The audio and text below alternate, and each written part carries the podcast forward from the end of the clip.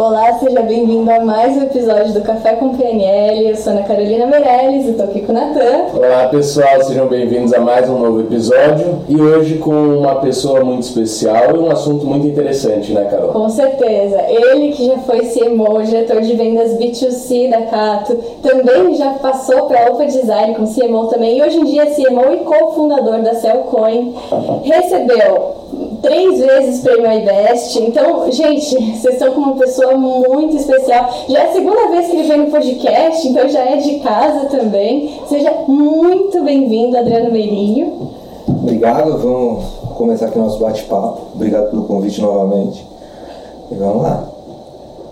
Bora. É, cara, eu quero começar com o marketing, porque você já passou por muito lugar e, e sempre assim, como CMO, conhece muita coisa, você é pioneiro, você estava lá desde de quando tudo era mato, né? E pensando sobre isso, o que, que você acha que o marketing mudou desde a época lá da Cato até hoje? O que, que aconteceu com o mercado nesse sentido? Lá atrás, 99, 2000, é, não, não, não existia uma, iniciativas de marketing, né? No mercado digital. Primeiro que não tinham usuários, não tinham internautas. Tá? Era, era muito escasso o número de internautas, então todas as iniciativas ali eram, eram de testes baseados em, em achismos. Tá? Então não tinha benchmarking, não tinha uh, aonde aprender, então você criava coisas e, e, desde o começo eu me especializei em mensurar as coisas que a gente colocava no ar. Tá? Então, uh, hoje fala muito sobre data driven. Tipo, a gente era. Então, a gente tinha sistemas internos que a gente mensurava tudo.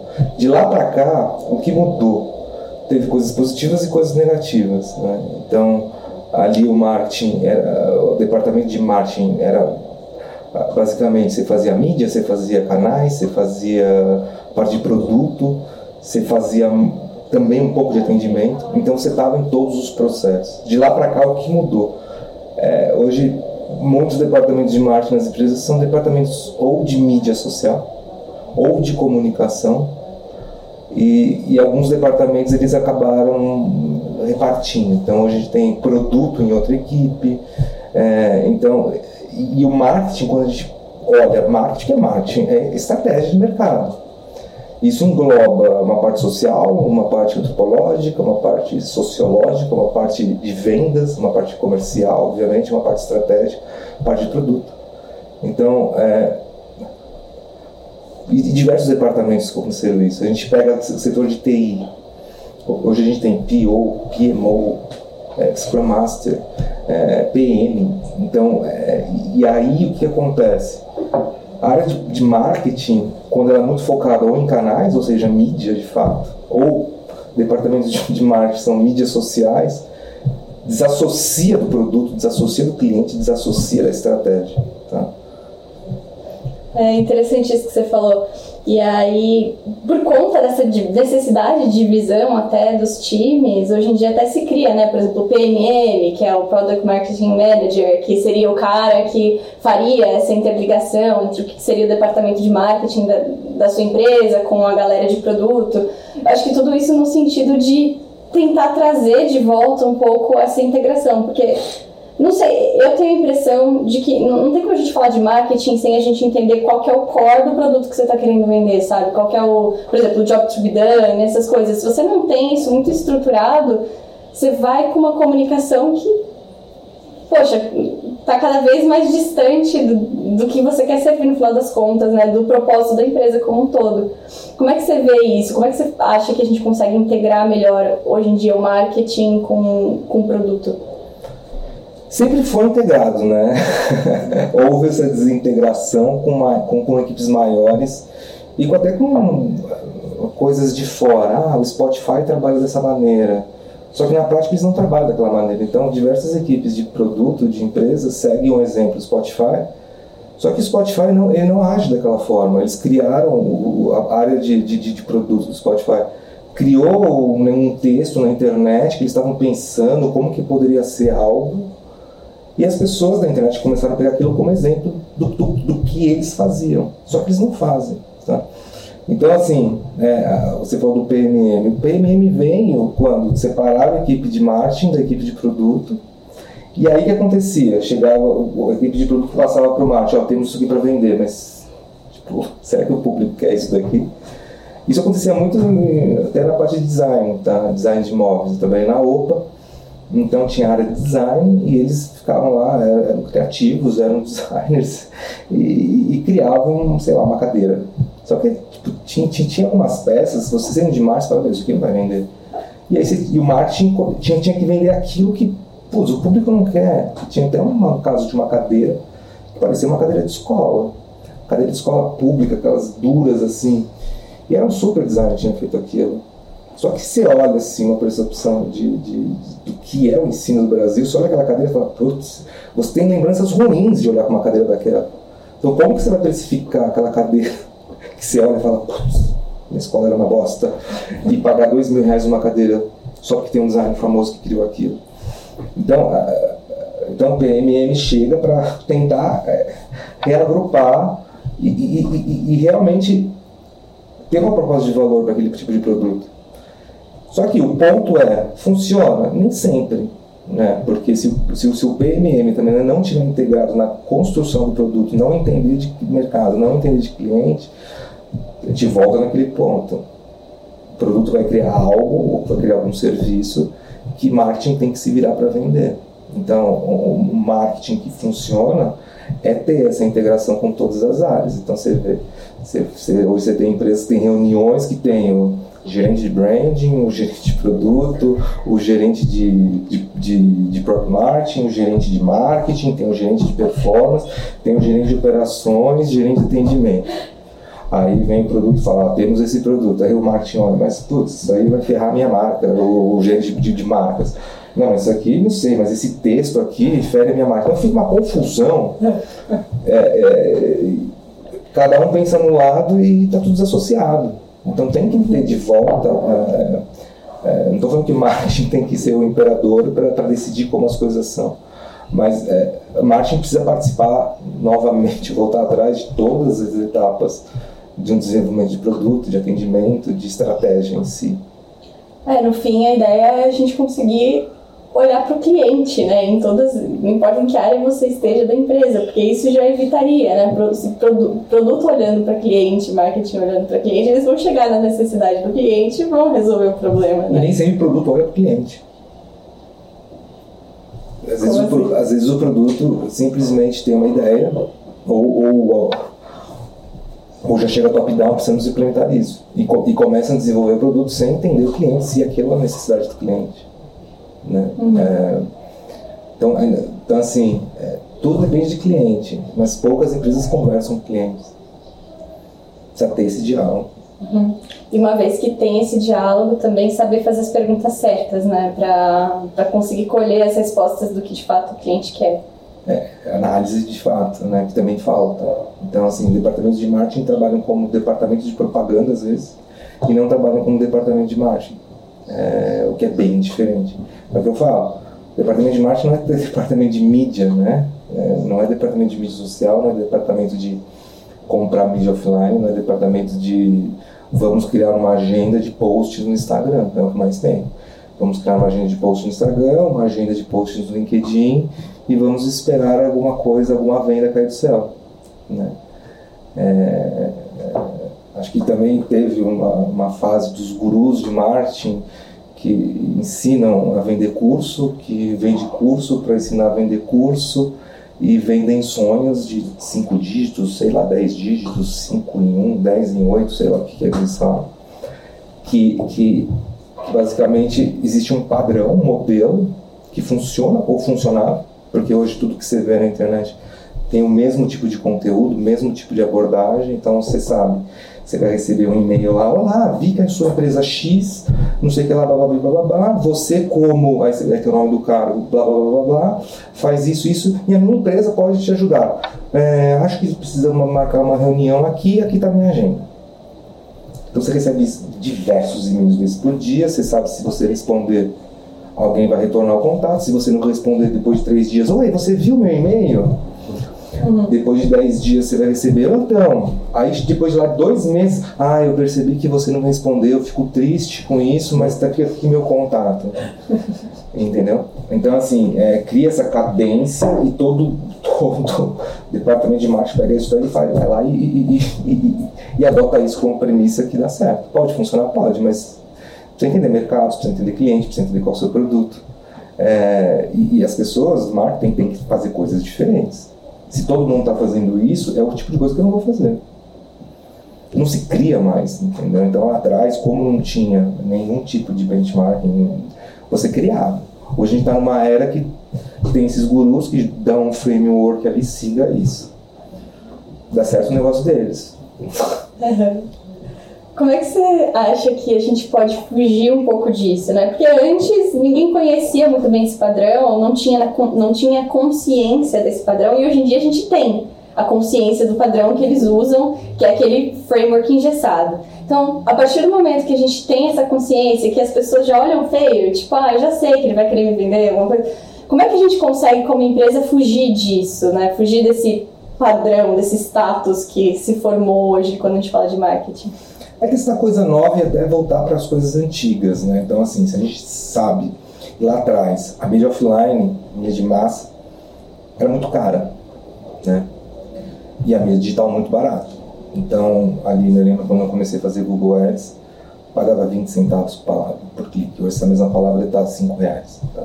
E ninguém fazia, então eu ficava sozinho ali. Então, vários outros tipos de mídia surgiram. Então, é interessante você testar coisas novas. Tá? E hoje a gente vê a mídia digital super cara e tem muita mídia de massa super barata. Você vai para uma rádio, tem rádios super qualificadas para todos os tipos de perfis. Tem rádio que fala só com CEO, tem rádio que é muito mais tecnológica, tem rádio que é mais público de massa, tem rádio que você não sabe que é para evangélico. Então, assim, a gente consegue ter uma mídia super barata de massa que dá resultado. Tá? É, por exemplo, eventos. Então, sei lá, uma empresa que quer atingir público diretores de grandes empresas. Se você fizer a mídia no LinkedIn, é muito caro. Né? O custo por lead ali é caro. Mas se você participar de eventos offline, você vê o custo por lead ali, com certeza o evento vai ser muito mais barato que, que, que, um, que fazer mídia no LinkedIn.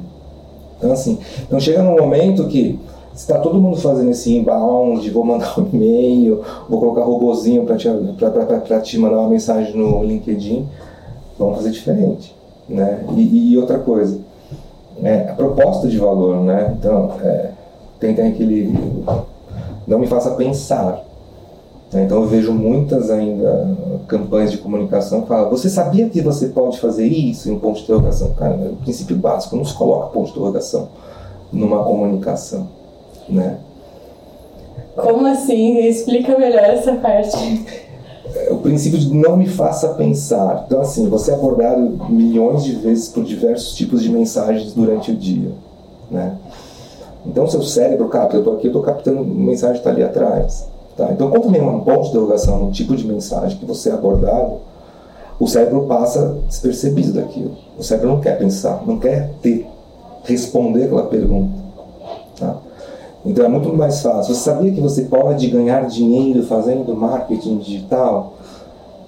O cérebro entende aquilo, putz, eu vou ter que pensar como que é isso. É muito mais é, objetivo o cérebro captar o tipo de uma mensagem assim, ganhe dinheiro fazendo marketing digital. Tá? É, então assim, não estou falando que essa é a mídia, né? Porque ninguém ganha dinheiro fazendo marketing digital, é tudo para quem vende curso. É, mas e aí, por que acontece isso? Porque tem lá aquele padrão de copy, copy, não sei lá, copy, não sei lá, copy para fazer isso. Aqueles textos gigantes, emocionantes. O cara não era nada. Jornada do herói básica, entendeu? Jornada do herói que você usa para tudo. Desde uma palestra, desde um, de um, de um livro, desde uma novela, de uma série. Então eles pegaram a jornada do herói e, e fazem aquele texto gigante, emocionante, que não era nada, agora é super sucesso. É, só que isso como que se aplica isso numa empresa? Não tem como você colocar uma jornada do herói se você quer atingir um público é, com um produto B2B para se leve. Você tem que ser muito mais rápido, né? Você não vai mandar um e-mail super emocionante para o CEO de uma empresa. Não tem nem tempo de ler. Então, qual é a proposta de valor do seu produto? qual que é o benefício que tem para a empresa que você quer vender algo. E aí outro ponto, geralmente confundem propósito de valor com funcionalidade. Né? Então, esse microfone aqui, qual é a funcionalidade dele? Funcionalidade dele fazer gravação. Mas qual é o propósito de valor? É um som mais, mais é, limpo, consegue, não pega vento. Isso é propósito de valor. É diferente do que, ah, tem um botão de, de fazer mute, tem um volume e tem função de gravar, sei lá, debaixo da água. Isso são funcionalidades. Então, a propósito de valor é algo que ainda que ainda eu vejo muitas empresas é, não que seja difícil, mas ainda muitas empresas batem na funcionalidade não na proposta de valor. E deixam o cliente pensar sobre algo. Né? É, o, quando você faz a, a, a, sua comunicação, a pessoa do outro lado tem que sentir o quê? Nossa, nem sabia que podia fazer isso. Nossa, nem sabia que era capaz de ter isso na minha empresa. Não uma comunicação que você fala, beleza, eu faço o que com isso na minha empresa? Aí o cara fica pensando é esse tipo de pensamento de, que não pode ter numa comunicação, uma estratégia de, de, de, de comunicação. Que você gera atrito, né? Isso. Mas só ainda sobre proposta de valor. É, só para entender, proposta de valor ela seria algo mais ligado ao emocional do que a pessoa quer num produto, tipo a essência de um produto. Que proposta de valor é qual o benefício do seu produto ou serviço para alguém. Né? Então a gente tem a proposta de valor imediata e a proposta de, de, de valor para longo prazo. Sei lá, uma proposta de valor de uma carteira digital, que logo começou. Qual, qual era a proposta de valor de uma carteira digital? Era você ter é, um, um, aplicativo que você não ia pagar taxas para banco nenhum. Essa era a grande proposta de valor. Você pode ter um cartão de crédito que não te cobra uma, uma, uma mensalidade. Né? Se a gente for ver por, na ótica de funcionalidade, qual é a funcionalidade? É um cartão de crédito. Uhum. É um cartão de crédito e qual é a outra funcionalidade? Ah, você pode fazer o gerenciamento pelo aplicativo. Mas né, essa é a funcionalidade. A proposta de valor é você não vai ter mais que pagar mensalidade para ter aquilo. Você, você não vai ter um, um super análise de score de risco, principalmente para os jovens, que não tem ainda é, é, conta bancária há muito tempo, não tem ainda talvez rendimentos mensais. Então, como que se dá crédito para um jovem se, se não tem um score de crédito ainda? Então, a proposta de valor é, é, é, o benefício, né? E tem o benefício a longo prazo, né? que aí são os, os outcomes. Bom, é, depois, sei lá, vamos pegar um caso do, da rede Cellcoin, como a gente começou, era uma, era uma carteira digital para desbancarizado depois a gente mudou o modelo de negócio para transformar é, pequenos comércios em correspondentes bancários. Né? Então, a gente tinha um aplicativo que mercadinhos, bancas de jornais, mercearias, eles, eles conseguiriam trabalhar como se fosse uma lotérica sem ser lotérica, sem ter toda a burocracia de uma lotérica. Né? Então, ali no estabelecimento comercial deles, eles podiam fazer liquidação de contas, arrecadação de contas. E qual era o benefício, qual era o propósito de valor para ele? O propósito de valor era ele tendo esse tipo de, de, de, de aplicação dentro do estabelecimento comercial deles, geraria um cross-vendas. Então a pessoa ia lá pagar uma conta, já comprava o café, já comprava o arroz, já comprava a capinha de celular. E qual que é o benefício, qual é o propósito de valor para a população final? Essa população final, eles, eles tinham que pegar um ônibus e ir para outra cidade pagar uma conta. Então, eles tinham o tempo que eles gastavam para ir para outra cidade, o custo de ir para outra cidade. Então, assim, a proposta de valor era da, da população final era, era, era, era menos tempo para pagar conta, era menos dinheiro para pagar conta. E, e, e, ficava ali dentro da, das comunidades. Hoje a gente tem 40 mil pontos desse no pelo Brasil, 70% é tudo Norte e Nordeste. Então, a gente atacou as cidades que não tinham agências bancárias, que não tinham lotéricas. A gente fez até alguns estudos né, com inspermétrices para ver o impacto social disso. Cidades que tinham agente Cellcoin e cidades que não tinham agente Cellcoin. Para ver quanto tempo gastava menos por mês para pagar conta, quanto de dinheiro, e, e o resultado foi super positivo. E você facilita a vida da população. Leva a inclusão financeira, inclusão digital. É, puxando, já que, você, já que você puxou esse papo, eu queria entender um pouco mais como é que funciona a Celcoin hoje em dia, porque é, tem o conceito de infratec, que talvez seja um pouco nebuloso. Você pode explicar um pouco mais o que significa? Infratec é um, é um short de infraestrutura de tecnologia. Né? Então a gente, a gente é, desenvolve infraestrutura de tecnologia financeira. Quem são nossos clientes? São outras fintechs, são outros bancos é, e também pequenos e médios grandes negócios que não são do setor financeiro. A infraestrutura de tecnologia financeira, a gente habilita outros bancos ou fintechs a terem acesso, ao, a, acesso à parte de, de, de, de meios de pagamento, seja PIX, liquidação de contas, liquidação de contas de concessionárias, a parte de DDA. Então, como a gente está conectado com o Banco Central, é, empresas não financeiras conseguem ter acesso ao sistema brasileiro de o sistema brasileiro financeiro. Então a gente tem também produtos de adquirência, sei lá, um comércio eletrônico quer fazer pagamento via cartão de crédito. A gente tem a licença de subadquirente para fazer essas, essas, essas cobranças. Sei lá, fazer cobrança recorrente. Eu tenho, sei lá, uma.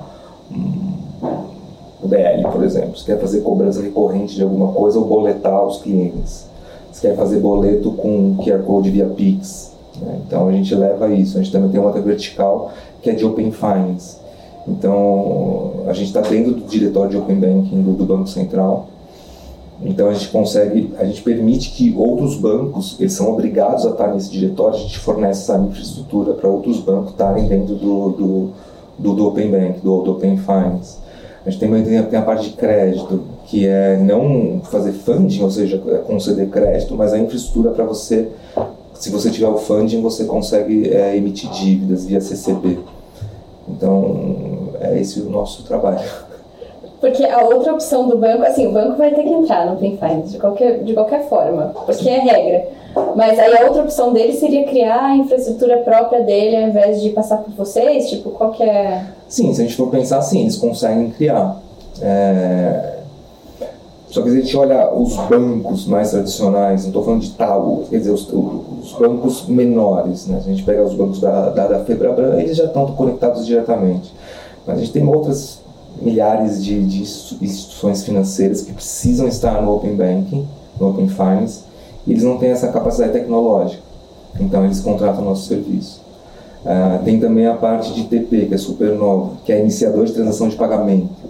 Então, não sei se já viram no Mercado Pago, você, tem a opção lá, fazer depósito via Open Finance. Então, você clica lá, fazer depósito via Open Finance, você conecta uma conta de um outro banco e automaticamente ele puxa dinheiro daquela conta e manda para o Mercado Pago ou vice-versa. Então, a gente também tem esse tipo de, de, de serviço, de produto.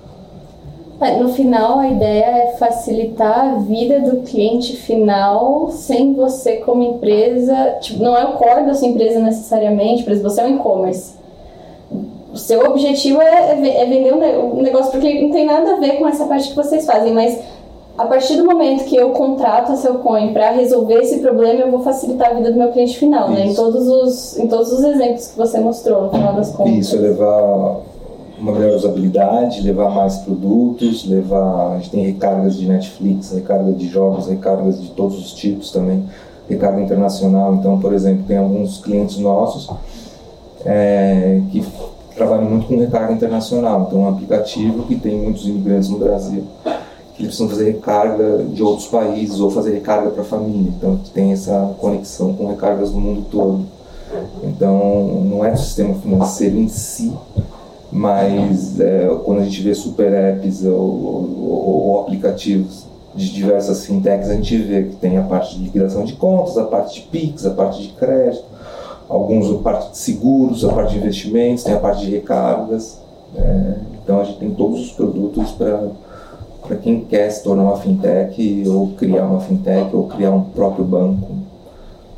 É isso que a gente faz. Ou se você tem um RP, né, que seria o outro caso que você falou, por exemplo, eu como de, Inex, né, de repente Você podia ter o Inex Pay. Você podia ter uma wallet, deixar todos os, os seus clientes ali, eles fazem os pagamentos ali, faz um network entre as pessoas que fizeram DL, practitioner, é, faz um produto de cobrança recorrente. Dá para fazer bastante coisa. É, puxando puxando para o marketing, voltando um pouco, como é que você acha que uma empresa B2B consegue agir? Porque, por exemplo, no Instagram eu vejo muita pessoa física usando, né? E pessoa jurídica, como é que eu consigo uma comunicação melhor com esses caras? Assim? Você, como empresa, que se comunicar com, com B2C ou você, como empresa, se comunicar com. com... Eu, B2B, me comunicando com possíveis empresas que usariam meu serviço. É, por trás de todo B2B tem um B2C ali, né? Então, assim, é, a segmentação do Instagram não é muito boa é, para você falar, bom, eu quero falar com pessoas que têm interesse em tal assunto. Se o assunto for muito amplo, com certeza, talvez você vai ter pessoas que somente têm interesse em, sei lá, em PNL, mas não necessariamente querem fazer PNL ou não querem, sei lá, um RH. O RH que quer fazer PNL para os funcionários, fazer um curso, fazer coaching para os funcionários. É, então você vai ter pessoas que se interessam em PNL ou já fizeram PNL, mas não necessariamente são pessoas de RH querendo comprar algum tipo de curso, alguma dinâmica para fazer na, nas empresas. Então você pode ter uma dispersão. Né? É, no Facebook já é melhor esse tipo de segmentação e no LinkedIn é onde você tem muito mais certeza de quem é, você consegue fazer pelo cargo, é muito mais caro, obviamente, mas é onde dá mais resultado. É, mas você pode usar mídia de massa. Se a gente pensar que Instagram é uma mídia de massa, com as limitações que tem ali, consegue atingir? Consegue. Mas tem o problema é como que eu vou analisar isso rápido. Porque às vezes o grande, as, a maioria das empresas eles colocam a mídia lá, passa três meses, putz, não deu certo, não vendeu nada. Por quê? Porque não tem um acompanhamento diário. Né? Uma mídia é uma mídia de performance é, você tem que ter um acompanhamento diário, é teste toda hora, muda a segmentação, muda a mídia, a arte em si e testa. É tentativa e erro, mas, mas o público está lá. Primeira, você acha que hoje em dia as pessoas que estão que estão entrando agora para fazer anúncio na internet, elas têm essa, elas são data driven do jeito que elas deveriam ser e se não são, como eu faço para começar a usar os dados ao meu favor dentro do, do meu marketing? É, tem uma pesquisa que fala que 85% das empresas querem ser orientadas a dados. E na mesma pesquisa tem que apenas um terço das empresas conseguem tomar ações diante dos dados. Tá?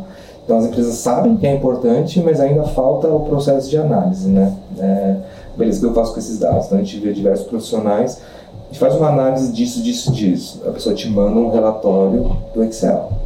Não tem análise nenhuma, são dados ali. Então, se confunde muito o que são dados, o que são informações e o que são análises, né? É, então, assim, quando a gente deixa os nossos dados somente numa, na plataforma da mídia, você de fato não sabe quem é quem. Então, se a gente pegar Google Ads, pegar Facebook, pegar Instagram, é, você não tem a profundidade da análise que você precisa para tomar decisão. Então, assim, é importante como que eu vou trazer é, do clique, é, do, de um lead gerado para dentro da minha base de dados, para depois eu conseguir fazer uma segmentação melhor. Então, o, o Facebook vai te falar, bom, essa, esse, e, e, essa, essa campanha aqui vendeu, vendeu mais, teve mais leads. Mas qual é o público daquilo? Você só vai ter isso se você trouxer que aquela venda, dentro da sua base de dados, aquela venda veio dessa campanha e dentro dos CRM você saber nome, idade, outras coisas que nenhuma ferramenta vai dar. Tá? Eu tenho que conseguir conectar os dados, né? Conectar os dados. É, então, e é isso que acontece. A gente tem milhares de ferramentas hoje em dia que nenhuma conversa com outra. Né? Então você pega, tem a ferramenta Hotjar que faz sei lá o que, tem outro que faz uma análise de funil, o outro faz uma análise sei que lá. Só que são todos isolados e nenhum conversa com nem outro e você não tem os dados dentro de casa. Então esse é um grande erro do departamento de marketing que tem essa que faz performance e não traz os dados para dentro de casa. Não estou falando que precisa ter super sistemas. É, Com programação você resolve super simples, entendeu? É, é, uma coluna que você adiciona no, no, no pedido ou no cadastro da onde veio aquele lead, aquela venda. E a partir disso você consegue fazer todas as análises. Posso entrar com uma pergunta aqui? É, como que você vê o futuro do marketing com a inteligência artificial? Que a gente está vendo cada dia. Ontem mesmo eu vi o Silvio Santos apresentando o Jornal Nacional e eu não conseguia saber se era verdade ou não. Só, só soube que era verdade porque o Silvio Santos nunca apresentou o Jornal Nacional, mas estava muito perfeito. Então, como que você vê a, a, inteligência artificial com tudo que tem, chat GPT, tudo isso, com o marketing? Que o chat GPT pode, pode ser grande aliado, né? Num, uhum. num, é, assim, a gente olha, escrever textos, escreva um texto sobre qual a proposta de valor, escreva um plano de marketing, disso, disso, disso. Isso não é novo, isso já, já tinha, né? dois anos para cá já tinha diversas ferramentas que faziam isso. É, isso pode facilitar ou encurtar algumas etapas do processo, mas não substitui o homem, né? Por exemplo, assim, é, se a gente pensar em marketing de verdade, é estratégia, é, é análise de mercado, é, é concorrente, é preço. É, o chat, chat GPT não vai resolver isso para você. Mas ele te ajuda, por exemplo, fazer um texto, ajuda bastante. É, acho que diversos outros produtos podem ser criados em cima de, de, inteligência, de, de inteligência artificial. É, por exemplo, estou vendo agora uma, uma, uma, algumas iniciativas dentro da própria Cellcoin. Como que eu pego toda a documentação de APIs que eu tenho, jogo para dentro do chat GPT e dou isso na ponta para o cliente. Ah, como que eu faço um request de, na programação, na linguagem de programação X, para fazer uma consulta de uma chave Pix. Já fiz alguns testes e retorno ali certinho, entendeu? Então, assim, para o cliente, ou seja, é, você consegue montar produtos que facilitam a vida do cliente, a experiência, né? Muitos falam hoje de experiência, que as pessoas não compram coisas, compram experiências. Então, você leva uma melhor experiência é, se a gente vê a questão de imagens, facilita, facilita a criação de imagens em inteligência artificial. questão de chat, de, de, de, de, de atendimento também, ajuda, ajuda. Mas assim, sempre vai precisar, um atendimento ele sempre vai precisar de uma interação humana. Sempre não, mas algumas vezes precisa de uma interação humana ou de uma super conexão daquele chat, daquele bot com as suas APIs para tomar uma ação. A diferença é ter um chat que responde é, eu quero fazer isso, eu quero pagar minha, eu quero pagar minha conta. E o próprio chat já te devolve um código de barras ou um código um QR Code Pix. E você consegue pagar automaticamente ali, entendeu? Então, precisa ter uma interação, é, é uma facilidade. É, música música white label, né, para propaganda sempre existiu. Agora você consegue ter a sua própria música, o seu próprio, o seu próprio timbre, o seu próprio o tom, o estilo. Né? Então, assim, diversas ferramentas que dá para ajudar assim o marketing, que dá para ajudar, ajudar a área de comunicação, que dá para usar, que dá para ajudar a área de desenvolvimento que a gente tenta, né? Os programadores ali, putz, estou com uma dúvida nessa linha de código. O que ele recorre hoje? Basicamente, Stack Overflow. Ele coloca alguma dúvida lá, como que eu faço uma query em, na linguagem X para isso? O primeiro resultado de busca que apareceu no Google é Stack Overflow com alguém com o mesmo problema que resolveu daquela outra maneira. Então, você está ali dentro do chat, do, do, sei lá, de um, de um, de um programa para desenvolver software se dali dentro do próprio programa você já faz a pergunta, já tem ali um exemplo de código, facilita. É, encurta, né? Encurta. Né? Acho que ele não substitui, uhum. é, encurta processos e falar que vai eliminar é, profissões, eu não sei, acho que facilita. Que a pessoa, assim, ele vai encurtar muito o processo, ele vai tirar muita dificuldade do operacional mas ele ainda não tira a necessidade de uma pessoa pensar na estratégia que você está usando. Então, a partir do momento que eu recebi aquela resposta lá que eu pedi para o chat, por exemplo, o que eu faço com aquilo, né? Qual que é, poxa, essa estratégia aqui está alinhada ou não com a minha empresa? Eu já testei antes, o que, que aconteceu? Todo esse know-how, toda a parte estratégica, hoje em dia eu ainda não consegui ver, talvez no futuro, mas hoje em dia eu ainda não consegui ver um, chat que tenha toda essa experiência na parte estratégica do negócio em si, né? É, é, se isso vai acontecer, não sei. É, talvez. Imagina você ter um, uma inteligência artificial que você coloca lá todos os seus balanços, todos os seus números de vendas e a estratégia que você está pensando, mais estratégia de concorrentes. Não sei o que pode acontecer com isso. É, talvez daqui 10 anos ou menos 5. Mas também tem aquela coisa do hype, né? Se a gente for ver. Três meses atrás todo mundo falava de metaverso, metaverso, revolucionar, revolução, claro. Chegou já GPT, ninguém mais fala de metaverso. Parece que morreu, as próprias, as próprias empresas que estavam investindo em meta, metaverso existiram, mandaram pessoas embora, fecharam departamentos. E o metaverso já, já existe faz tempo, né? Primeiro foi o Second Life, que muitas empresas investiram em montar a sua empresa dentro do Second Life. Só que a experiência na época era ruim, né? era, era meio travada, era meio feio. Aquela... Hoje não, hoje tem óculos, tem, tem ambiente bonito. Mas assim, é, é, vamos viver uma realidade paralela mesmo, né? a intenção é essa, de ter um avatar dentro do ambiente.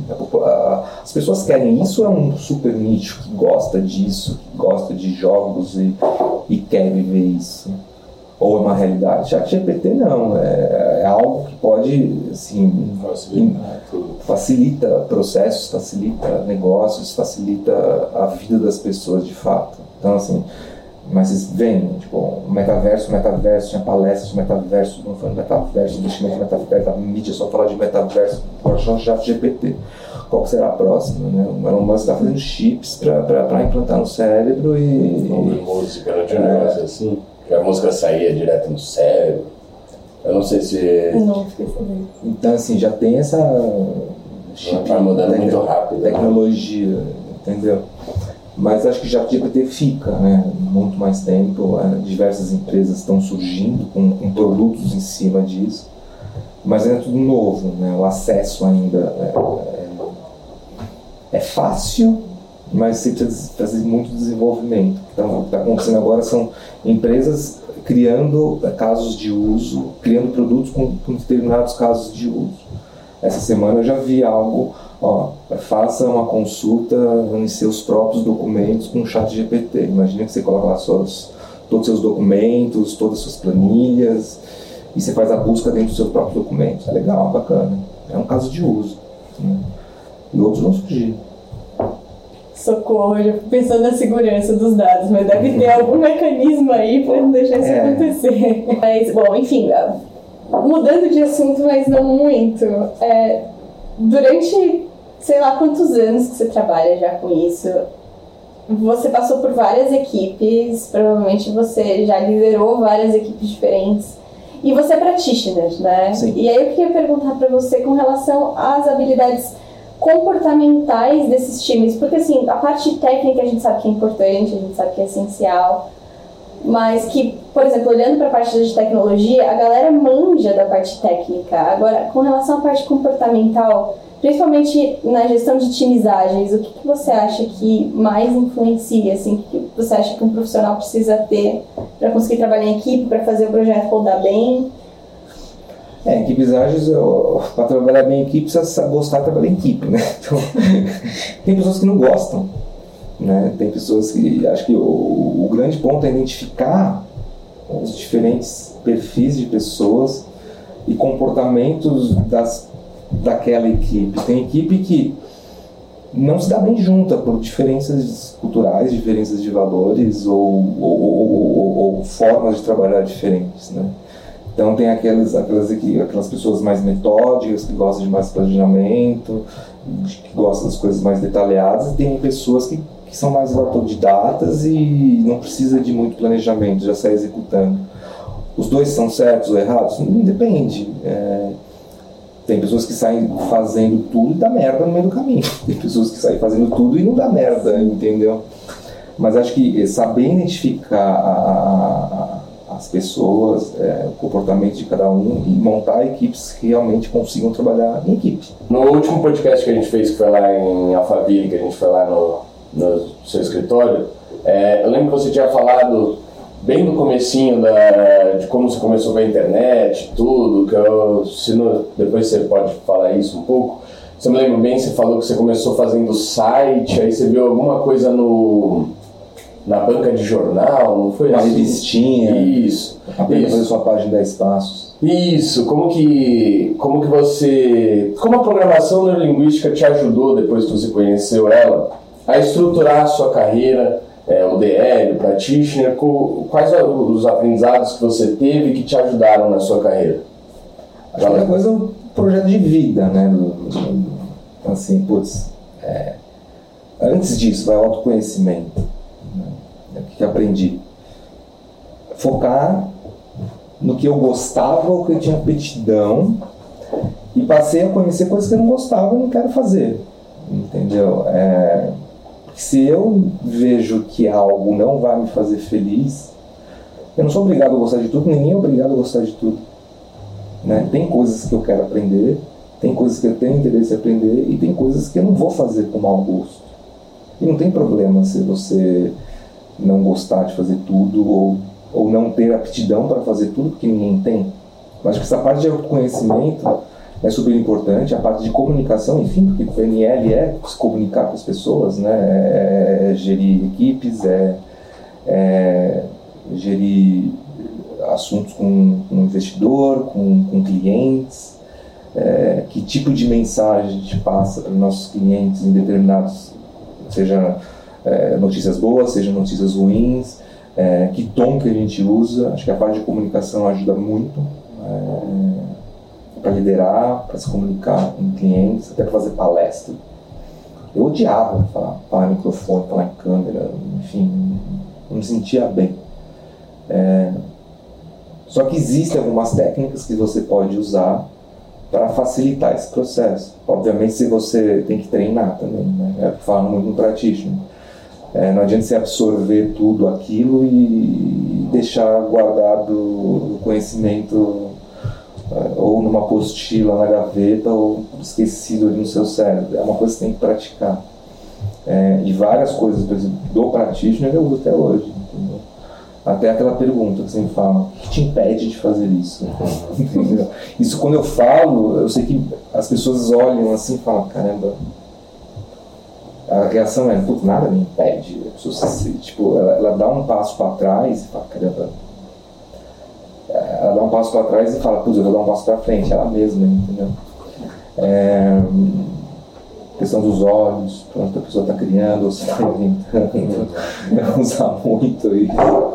É, então, no dia a dia, tem algumas técnicas que, que usam. Então, eu fiz o DL lá em 2008, acho que o Practitioner foi em 2010.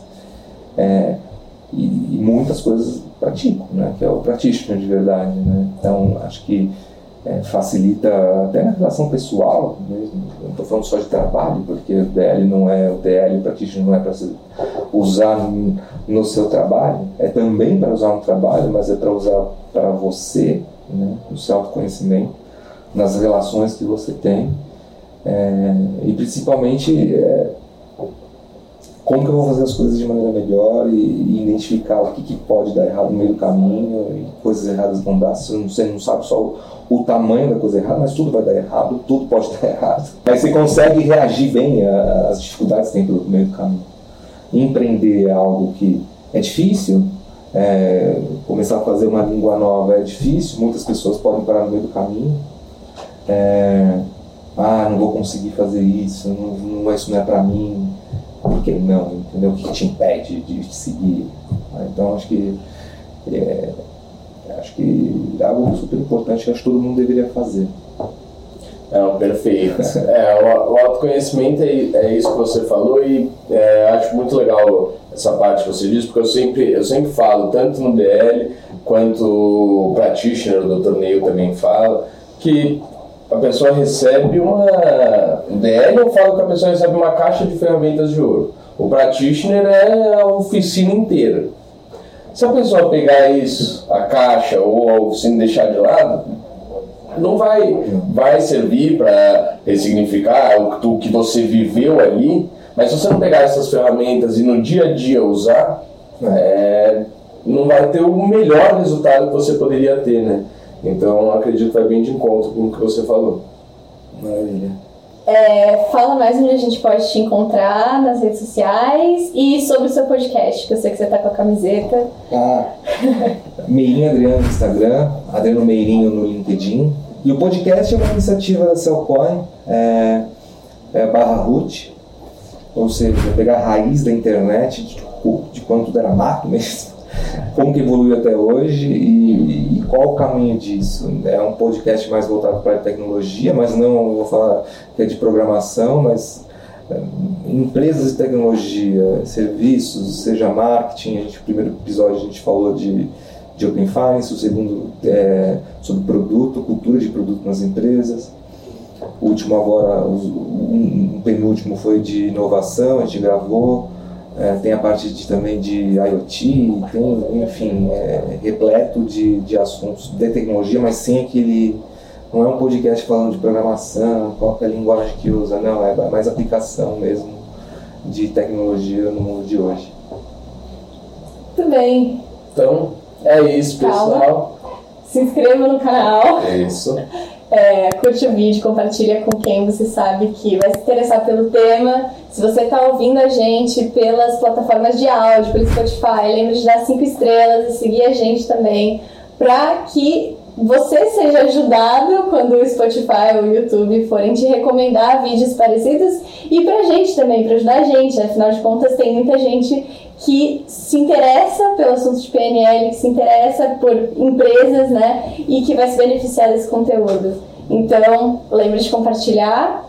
É isso aí, pessoal. Até a próxima semana. Lembrem também de deixar é... do Inex Oficial.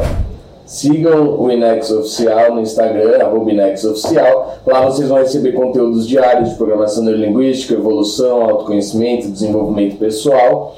E a gente também está trabalhando é, aulas exclusivas gratuitas no Zoom sobre determinados temas. A gente já fez a primeira, que era os três pilares para se tornar um líder de excelência, e você só vai conseguir entrar nessa live se você receber o convite para o grupo, para você ver essa aula. Então a gente avisa no Inex Oficial quando a gente abriu essa aula gratuita para que você participe. Então segue lá o Inex Oficial, que além de receber esses conteúdos, você também tem um meio de comunicação direto conosco. Natan, seu Instagram. Meu Instagram, arroba Natan Negrelli, Natan com TH, Negrelli com dois L's, a Carol vai colocar aqui no vídeo. Então, segue lá, é uma maneira de se comunicar comigo, manda uma mensagem, fala que você veio do podcast que eu vou ficar muito feliz. Valeu, pessoal, até a próxima. Valeu, pessoal, até mais.